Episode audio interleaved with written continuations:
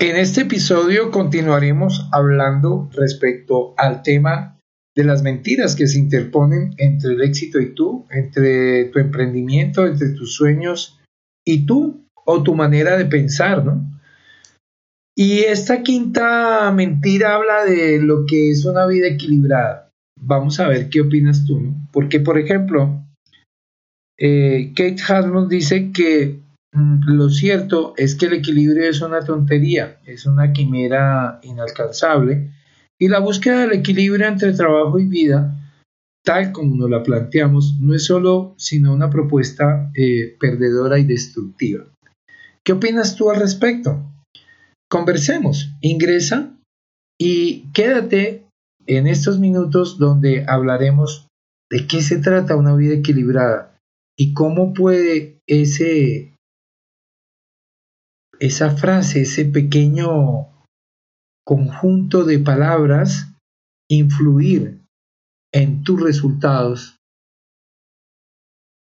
ser el puente hacia el éxito, hacia tus sueños y tu emprendimiento o convertirse en un obstáculo. Te saluda Mauricio Zambrano y te doy la bienvenida.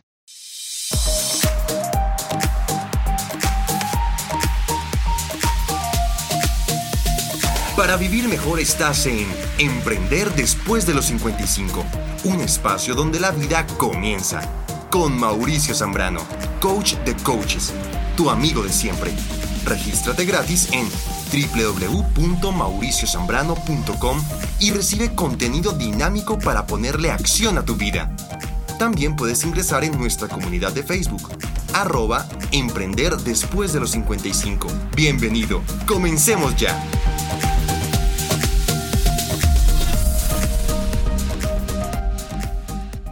Parece ser hasta ahora que no hay nada que realmente logre el equilibrio absoluto.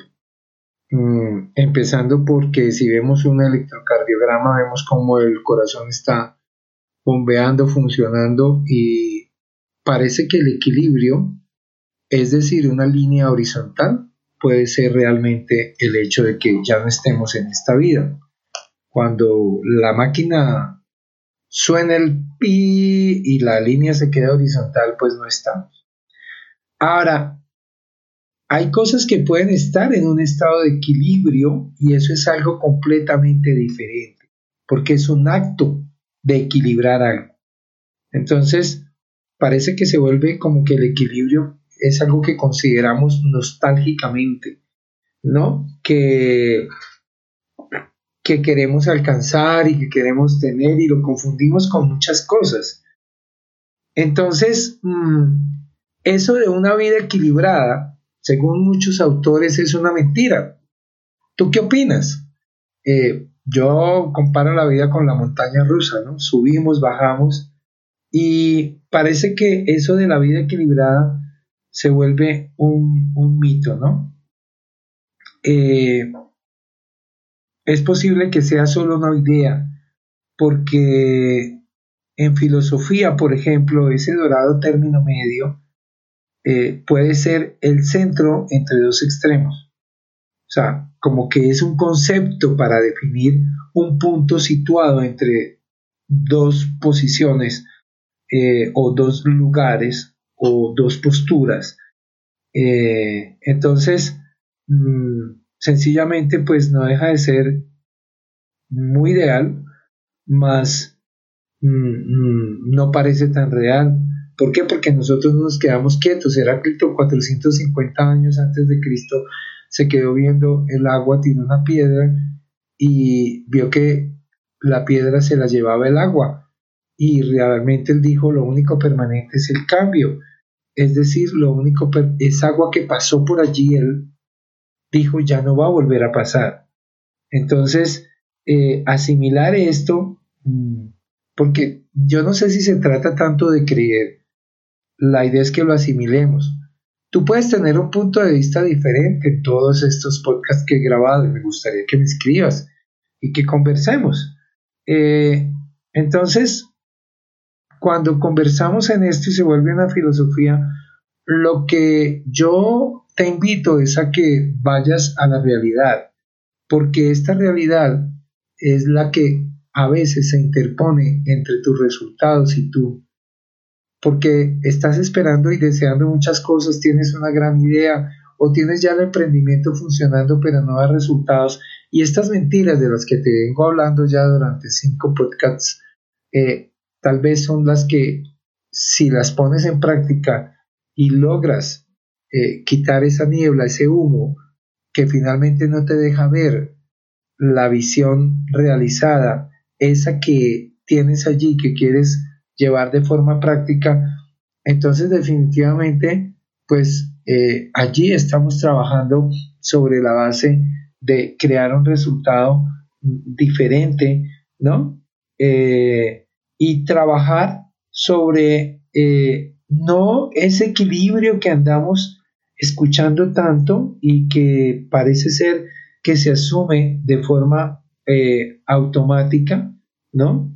Entonces, Tal vez desde ahí no es un, propósito, un significado, tu objetivo, una visión. Esas cosas conforman una vida exitosa.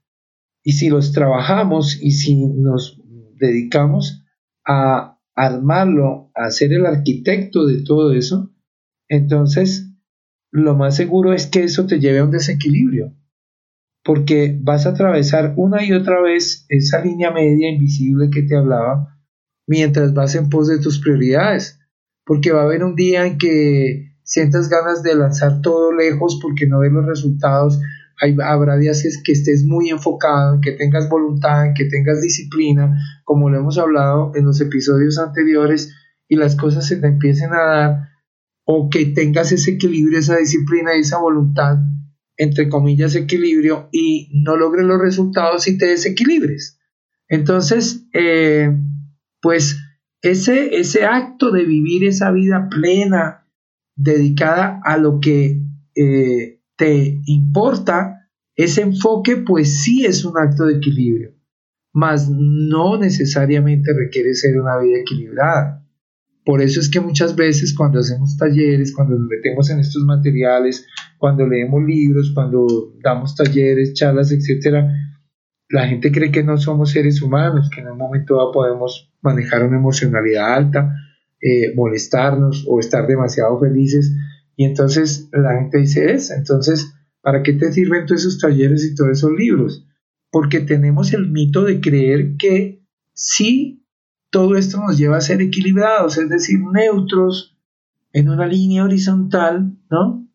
Eh, y lo que nos queremos perder de vista, hacernos los locos o hacernos de la vista gorda, es que realmente obtener resultados extraordinarios, pues exige eso, una calidad extra de tiempo, de atención, de emocionalidad y de ganas. Entonces, dedicarnos eh, tiempo completo a algo, eh, pues implica que se lo restes a otro y entonces desde ahí ya pueda que estés no en tanto equilibrio. Es decir, desde ahí el equilibrio es imposible. Cuando yo me enfoco solo en esto, en dar charlas, en comunicarme contigo, en mandarte materiales grandiosos, en todo esto, pues estoy dejando de enfocarme en otras cosas que tal vez algunos de mis asesores y el equipo que están alrededor me dicen, pero Mauricio, ¿por qué no hacemos mejor esto? Porque tú eres bueno para esto. Entonces yo digo, no, ahorita mi foco está aquí. Entonces, desde ese punto de vista, estaría desequilibrado. Entonces, si hablamos del mito, equilibrar vidas es un privilegio que hasta ahora, hace muy pocos años, hemos empezado a trabajar. Como que desde el año 2000 empezó un despertar de conciencia, en el año 2012 eh, con todo este tema del calendario maya y todo lo que tú has ya leído, sabes, que se nos han abierto cofres donde eh, hemos trabajado eh, ya o hemos, o sea, hemos durante miles de años caminado un sendero donde el trabajo era la vida, ¿no? Si no se trabajaba, por ejemplo, en, la edad de piedra, en esos tiempos, si no se cazaba, si después no se cosechaba, si no se creaba ganado, pues no se vivía mucho, ¿no? Y, las cosas fueron cambiando. porque hoy en día llegamos a ese nivel de conciencia por otros caminos. Eh, por ejemplo, Jared Diamond ah, escribió un libro que se llama Armas, Gérmenes y Acero, ¿no? que es como la breve historia de la humanidad en los últimos 13.000 años, imagínate. Este señor se ganó el premio Pulitzer y él ilustra cómo las sociedades agrarias que generaban un excedente acabaron dando pie a esa especialización profesional. Por ejemplo, él dice que hace 2000 años la gente era eh, cazador, recolector y hoy casi todos somos agricultores o nos alimentan los agricultores. Entonces, eh, esta libertad de no requerir yo ir a buscar esa agricultura, de no ir yo a cazar, porque hay unos que lo hacen por, por mí, eh, permite que yo sea erudito y en algunas cosas que me dedique a ciertas cosas, entonces tenemos artesanos, tenemos empresarios, tenemos etcétera, porque unos trabajan por ponernos la comida en nuestra mesa, mientras otros se dedican a construir la mesa, que es muy diferente. Entonces, eh, pues al principio como que viene el tema de Maslow, ¿no? Trabajamos por necesidades y esas generaciones anteriores solo trabajaron por cubrir esas necesidades y punto.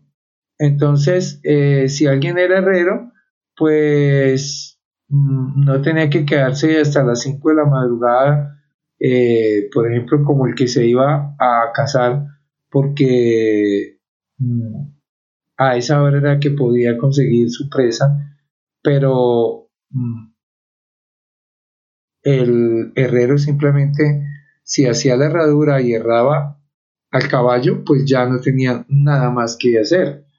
Mientras que los otros sí, era cuando empezaban o cuando el pescador sale eh, a las 4 de la mañana o a las 3 a pescar mientras los otros están durmiendo. Entonces, eh, pues la era industrial nos trajo ya el, el tema de los jefes, de los calendarios laborales muy exigentes, las fábricas, el humo, y, bueno, así llegamos al siglo XX y ahora estamos en el XXI. En el XX, pues totalmente, eh, pues hubo muchos movimientos para proteger a los trabajadores, las horas laborales, regularlas. Hoy en día, pues seguimos viendo sindicatos, protestas en la calle por la desigualdad, etcétera. Y ese equilibrio entre trabajo y vida, pues eh, como que fue hasta por allá del año 1980, mm, cuando por ejemplo las mujeres casadas pudieron empezar a entrar un poco más fuerte a tener cargos eh, ejecutivos altos en las compañías y vino todo ese trabajo eh, donde parafraseando a Ralph Gomory, ¿no? que escribió un libro bastante interesante que tenía que ver con, con, las familias y el balance de la vida en el trabajo, pues eh, vemos cómo pasamos de una unidad familiar en la que se traía eh, alguien el pan y el otro cuidaba la casa, a otra en que los dos traen el pan y nadie cuida la casa y los hijos pues van creciendo solos. Finalmente, pues sí, yo creo que en la edad de piedra o en ciertas edades por allá, en el tema de las tribus y los indígenas también, los niños podía ser que llegaba un momento en que se creaban solos y empezaban a correr por la selva y aprendían a defenderse. Entonces, eh, pues cualquiera que pueda medio darse cuenta de las cosas, eh, sabe realmente quién fue el que se llevó ese trabajo extra al principio y después, ya en los 90, en el umbral del año 2000, eh, pues parece que eso de conciliar la vida y el trabajo se había convertido en una consigna para el hombre. Por eso es que tú hoy como emprendedor, como este empresario que estás creando, como ese ser que quiere ir hacia sus sueños, pues requiere tener todas estas cosas claras, ¿no? Porque eh, hay una, hay una cantidad de artículos que se han creado en periódicos, etcétera, sobre eh, el tema del equilibrio en el trabajo. ¿no? O sea, es, si tú buscas en Google, es demasiado lo que se está publicando y lo que se viene publicando hace dos o tres décadas respecto al tema de equilibrar. ¿Por qué? Porque nos volvimos workaholics. Nos la pasamos trabajando, trabajando, tal vez para evadir la vida o tal vez para honrar a nuestros antepasados cuando se iban para la selva y podían durar cuatro días cazando eh, y no estaban en la casa.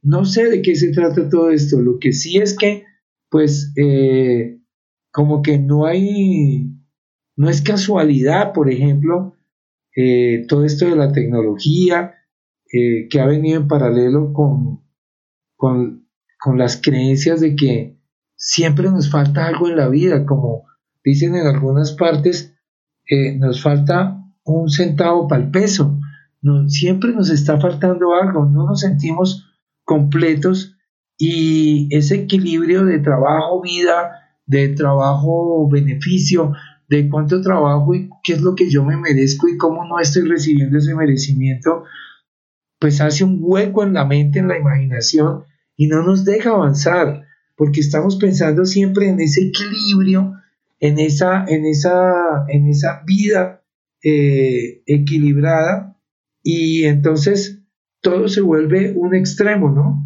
Se vuelve como, yo no sé si ustedes han visto las dos culebras que se juntan en el logo de los médicos, el logo que distingue a unos médicos, eh, pues ninguna de las dos se puede separar porque están ahí amarradas, ¿no? Y, si una culebra la llamo trabajo y la otra vida, pues eh, en los extremos como que al final parece que están muy amarrados, pero que tampoco se juntan, ¿no? Eh, es posible que entonces llevar una vida equilibrada supone no buscar nunca nada de los extremos. O que buscar los extremos conlleva a tener muchos problemas. Porque si piensas en, el equilibrio como un punto medio, pues entonces eh, el desequilibrio es cuando nos alejamos de ese punto medio, ¿no? Entonces si nos apartamos demasiado y si tú realmente te vas de ese centro, pues vas a vivir en el extremo. Y el extremo se vuelve trabajo, y el extremo se vuelve esclavitud, o el extremo se vuelve no querer hacer nada, vivir de un vicio, eh, vivir como víctima. Entonces, pues, ¿cómo hacemos? No? ¿Cómo hacemos? Porque ni es el centro ni los extremos. ¿Qué haríamos? Porque tal vez la situación de vivir en el centro es que eh, nos impide dedicar grandes cantidades de tiempo a ninguna cosa, porque pues estamos neutros, ¿no? Y queremos atenderlo a todo. Y entonces todo se ve mermado, todo se ve minimizado y nada obtiene el tiempo que, que merecemos y caemos en la trampa de estar haciendo muchas cosas y al final no hacer ninguna. Es decir, pues como que a veces sí y a veces no, como dice la canción, ¿no? Está bueno o está malo y entramos en el maniqueísmo. Eh, sin embargo, mm, saber cuándo buscar ese punto medio y cuándo ir a los extremos, como que es en esencia el punto de partida de esa sabiduría entonces vamos adquiriendo esa sabiduría para saber, ya va, va a haber momentos en que esté en el centro y va a haber momentos en que esté en el extremo, ¿no? ¿Cómo negocio conmigo mismo mi tiempo? Y cómo negociando ese tiempo consigo resultados extraordinarios, diferentes. Mm, por ejemplo, yo normalmente estoy trabajando desde acá, desde mi estudio. En este momento estoy grabando este podcast en mi casa y es un día cualquiera de la semana, es una hora cualquiera del día. Yo puedo permitirme grabar este podcast y pues estoy en mi estudio de grabación y al lado está mi, mi, mi, habitación donde duermo. Yo puedo elegir terminar esto y irme tranquilamente acostarme un rato, eh, hacer una siesta, etcétera, y relajarme 10, 15 minutos para seguir sin embargo, no lo elijo. elijo empezar otra cosa o entro una llamada o, o puedo elegir salir a caminar por el parque, mm, darme unos minutos y a veces he hablado de esto con varios colegas, con varias personas, cómo nos sentimos culpables, ¿no? Y bueno, he venido aprendiendo a parar, sí, a detenerme, a ir a caminar al parque, eh, a leer un libro o hacer algo que no necesariamente implique una tarea de cómo estoy eh, publicando por las redes, dando contenido, apoyando seres, sino que llega un momento en que digo, oye, voy a darme un rato, voy a darme eh, un momento para mí sin sentirme culpable, porque el tema de ese aparente desequilibrio es que nos hace sentir culpables y como que solo me siento equilibrado, entre comillas, si estoy haciendo algo. Entonces, eh, ese, ese, ese motivo, ¿no? Como que voy a llamarlo motivo por, el lado de la motivación, mm, por el que no elegimos buscar el equilibrio, es que la magia nunca se produce en el punto medio, sino en los extremos. Es decir, yo, yo puedo estar en un momento neutro, meditar, estar muy conmigo, me pueden venir las ideas maravillosas, pero esas ideas me hacen desequilibrarme. ¿Por qué? Porque me paran de donde estoy y me meten otra vez en la jungla, me hacen tomar acción, me hacen venir a grabar, me hacen escribir, me hacen llamar a alguien de mi equipo y decir, vamos a montar ahora esta charla, este taller, así, esa. Y entonces cualquiera lo puede llamar desequilibrio. Eh, para mí puede ser estar conmigo, estar equilibrado, sin embargo, perdí mi punto medio porque dejé de reposar tal vez. Entonces, eh, ese es como el dilema, ¿no? El dilema parece o está en que irse a los extremos presenta desafíos. Salirme de, ese punto que llaman equilibrio, pues eh, va a, a, crear un desafío muy, muy grande, ¿no? Donde, pues como que tenemos la claridad de que el éxito está en esos extremos, en los más alejados, pero una vez que estamos allí en ese extremo alejado, no sabemos cómo generar y gestionar nuestra vida y regresar al centro. Y se vuelve un juego completo, se vuelve una montaña rusa. Porque cuando trabajamos demasiadas horas, pues nuestra vida personal se resiente, ¿no? ¿Por qué? Porque estoy alejándome de mi familia, porque caigo en la trampa de trabajar horas extras, de pensar que eso es muy virtuoso, eh, culpamos eh, injustamente al trabajo diciendo yo no tengo vida y empezamos a victimizarnos, ¿no? No tengo vida, no tengo vida y desde ahí pues mm, vienen los desafíos profesionales y de repente cuando tenía unas vacaciones planificadas o tenía algo para hacer, y esto nos viene a los emprendedores, y ya estaba todo listo, sale eh, la aceptación de una propuesta que lancé hace tiempo, de un presupuesto de algo, y es para allá y me implica detener todo. Entonces, como que digo, oye, ¿sabes que el tiempo no espera a nadie? Eh, hay una historia que cuenta que eh,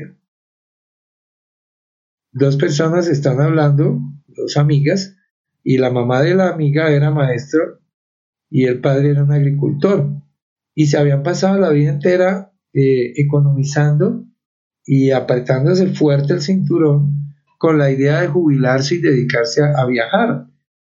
Y por eso eh, yo he creado este movimiento de emprender después de los 55, porque normalmente es lo que sucede, ¿no? Todos queremos eso, trabajar para llegar a cierta edad y después sí entonces, eh, dedicarnos a viajar y a descansar y a vivir la vida que queremos, pero a veces parece que nos enterramos todavía más en vida.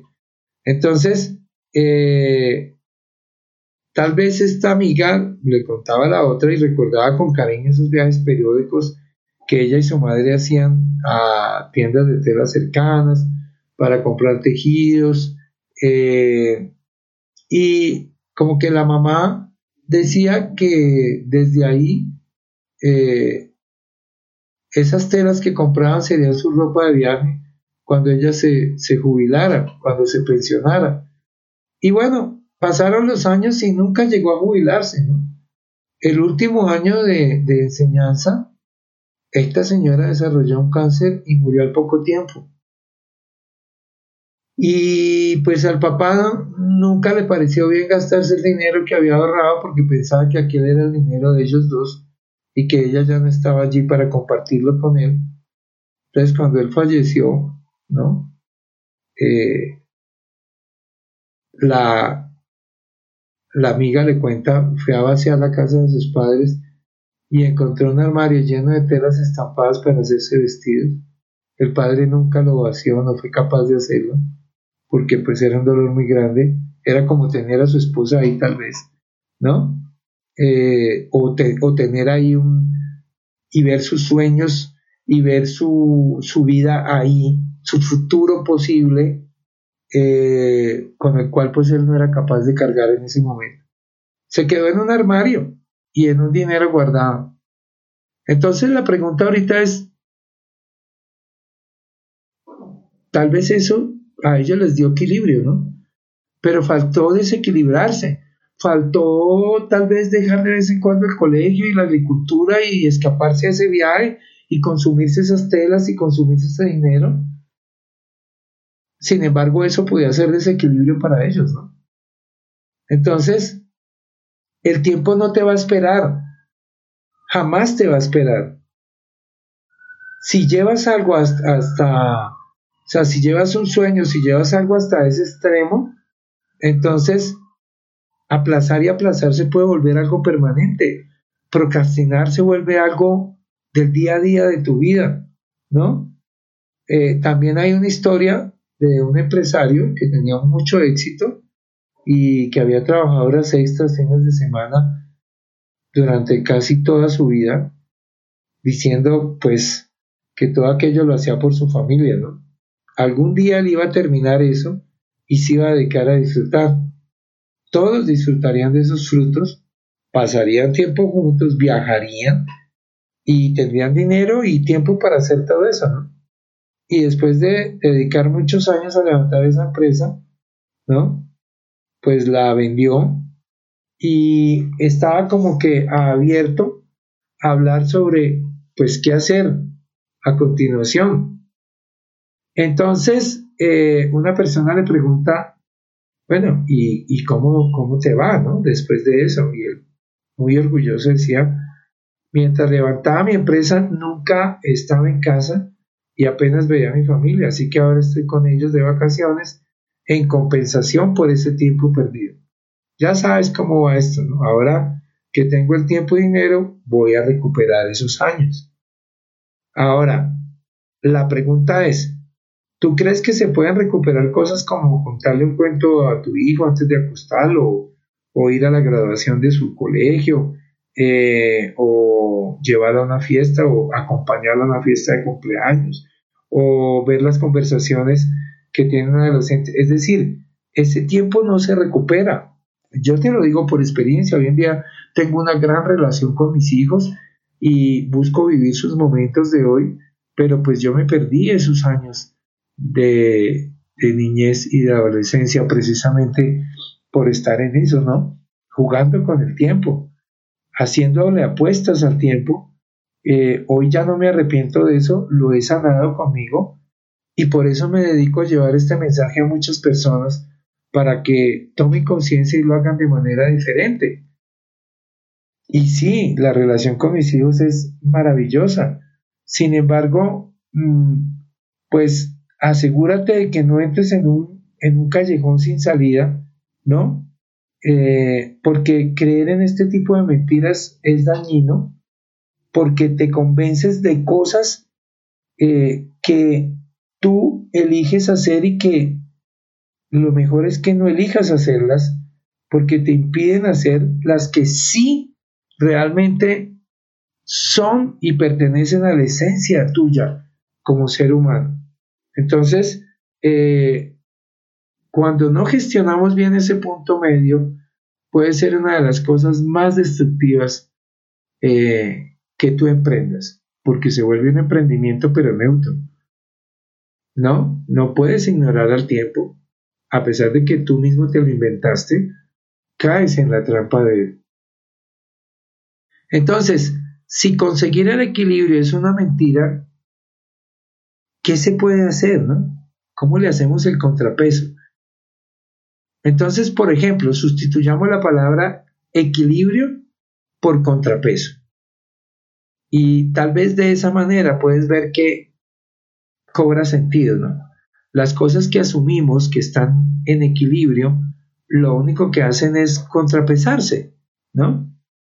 Por ejemplo, la bailarina, cuando se alza en pointe, puede eh, parecernos como ingrávida, puede ser una sensación de que flota en el aire, o algunos dirán, uy, ¿a qué hora se cae? ¿no? Entonces, ser la idea misma de equilibrio y gracia es algo maravilloso. Eh, entonces, pero si metemos el observador, ¿no? Con detenimiento, veremos que sus zapatillas de punta vibran y se mueven con agitación, que efectúan algunas correcciones para mantenerse en equilibrio. Ella no hace equilibrio porque sí, se ha entrenado muy bien y hace un contrapeso tan bien ejecutado que eh, produce la, ilusión de equilibrio en todos los asistentes, mas no está en equilibrio. Entonces, busquemos el contrapeso. El contrapeso en versión corta y versión larga. Eh, cuando decimos que nos falta equilibrio, pues nos referimos como a esa sensación de que no estamos cumpliendo o que estamos desatendiendo prioridades.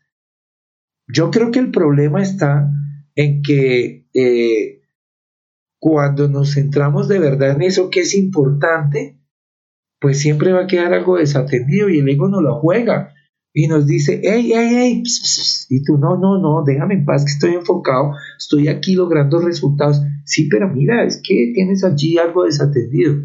Entonces, como que volvamos esas dos líneas o esas dos culebras como que en contrapeso que empiecen unidas abajo, que terminen en extremos, pero eh, para obtener esos resultados extraordinarios en lo que hagas, en tu emprendimiento, en tu negocio, en tu empresa, en tu sueño, en tu trabajo, pues contrapésalos con, periodos más prolongados de vida personal. Entonces, bueno, pues eh, realmente, eh, ¿cómo hacemos ese contrapeso para no descompensarnos? ¿No? Y ahí entonces es como estar fiel a la balanza. Por ejemplo, un estudio que se le hizo a 7.100 funcionarios británicos durante 11 años, imagínate, se concluyó, por ejemplo, que hacer horas extras de manera habitual era mortal. O sea, los investigadores mostraron que esos individuos que trabajaban más de 11 horas diarias, o sea, una semana laboral de más de 55 horas, tenían un 67% más de probabilidades de sufrir dolencias cardíacas eh, y obvio que el contrapeso, el mal comer, eh, iba a estar ahí eh, también como un enemigo silente contra la salud. Imagínate en países donde la jornada laboral son 48 horas y creo que hay más, entonces se trabaja de lunes a sábado y apenas queda el domingo y pues esto contrae muchos problemas y las empresas creen que así son más exitosas. Entonces, eh, así pues pierdes y rotas mucho el personal y, bueno, por mucho que nos esforcemos, siempre va a quedar cosas por hacer al final de la jornada, de la semana, del mes, del año y de la vida. O sea, mmm, es ridículo intentar en que podemos hacer todos. Llega un momento en que aprendes a tomar prioridades, aprendes a, saber con qué te quedas y a qué es lo que te dedicas y habrá otras que no las vas a hacer. Eh, claro, no se trata de dejar todo sin hacer, porque ahí es donde entra el contrapeso, ¿no?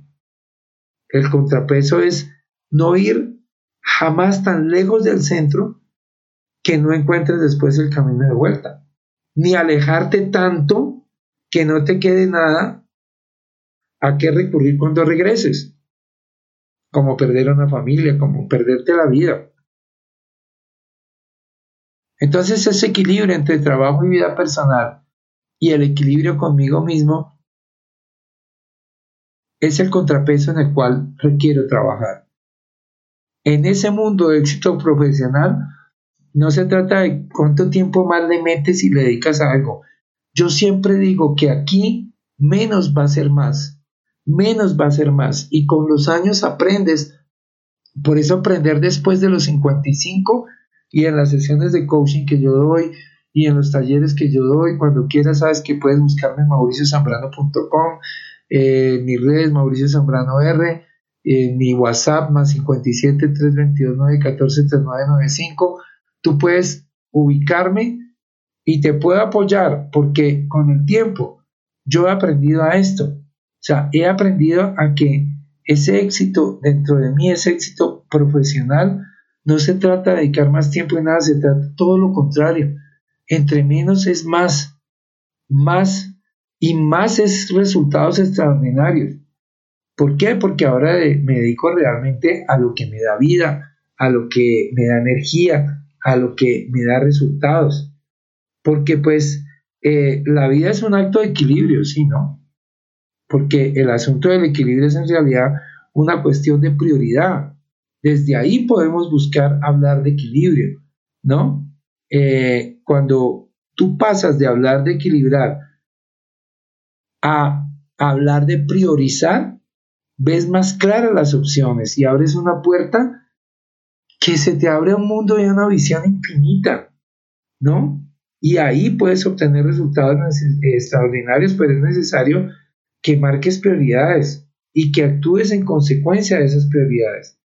Entonces, eh, la dificultad no está en perder el equilibrio, porque es que se trata de perderlo porque la bailarina para lograr bailar requiere perder algo de equilibrio, sino saber cuánto tiempo mantenerme dedicado a esa prioridad, a ese posible desequilibrio y cómo volver y regresar a mi punto neutro.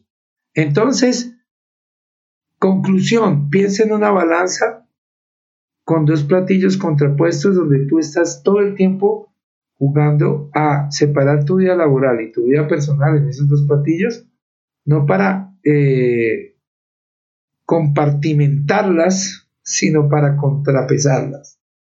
Y cada una tiene sus objetivos y su tiempo. Contrapesa el platillo del trabajo, planteate el trabajo como una habilidad que tú domines, como unos conocimientos que te den pasión y alegría, y entonces Mm, pues puedes dedicar ese tiempo a una sola cosa, tu única cosa, y obtener eh, ese desequilibrio constante de tus días, semanas y meses y años, pues es posible que los logres compensar porque tu vida profesional se divide en dos cosas, lo que más importa y todo lo demás.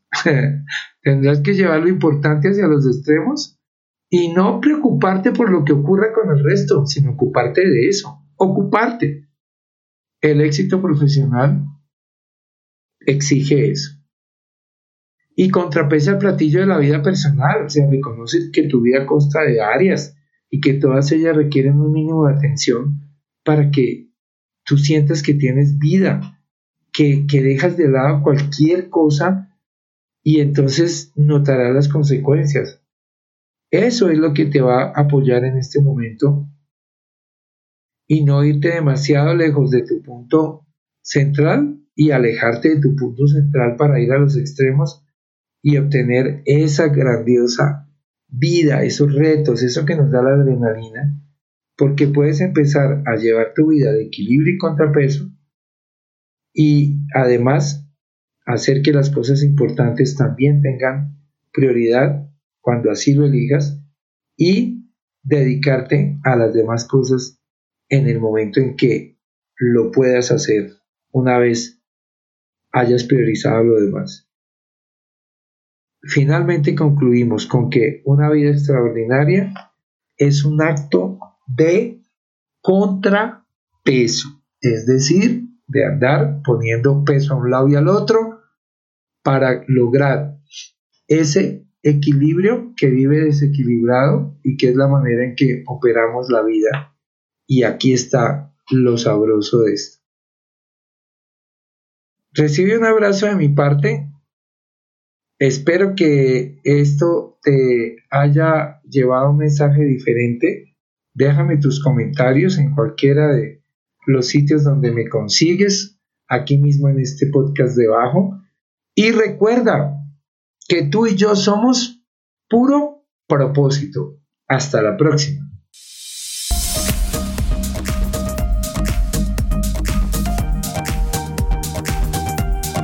Gracias por escuchar tu podcast Emprender después de los 55. Únete a nuestro blog y audios semanales en www.mauriciosambrano.com. Ingresa a nuestra comunidad de Facebook arroba Emprender después de los 55 y pide tu link para ingresar a nuestro grupo de WhatsApp. Nos vemos pronto y recuerda que estamos a un link y a un abrazo.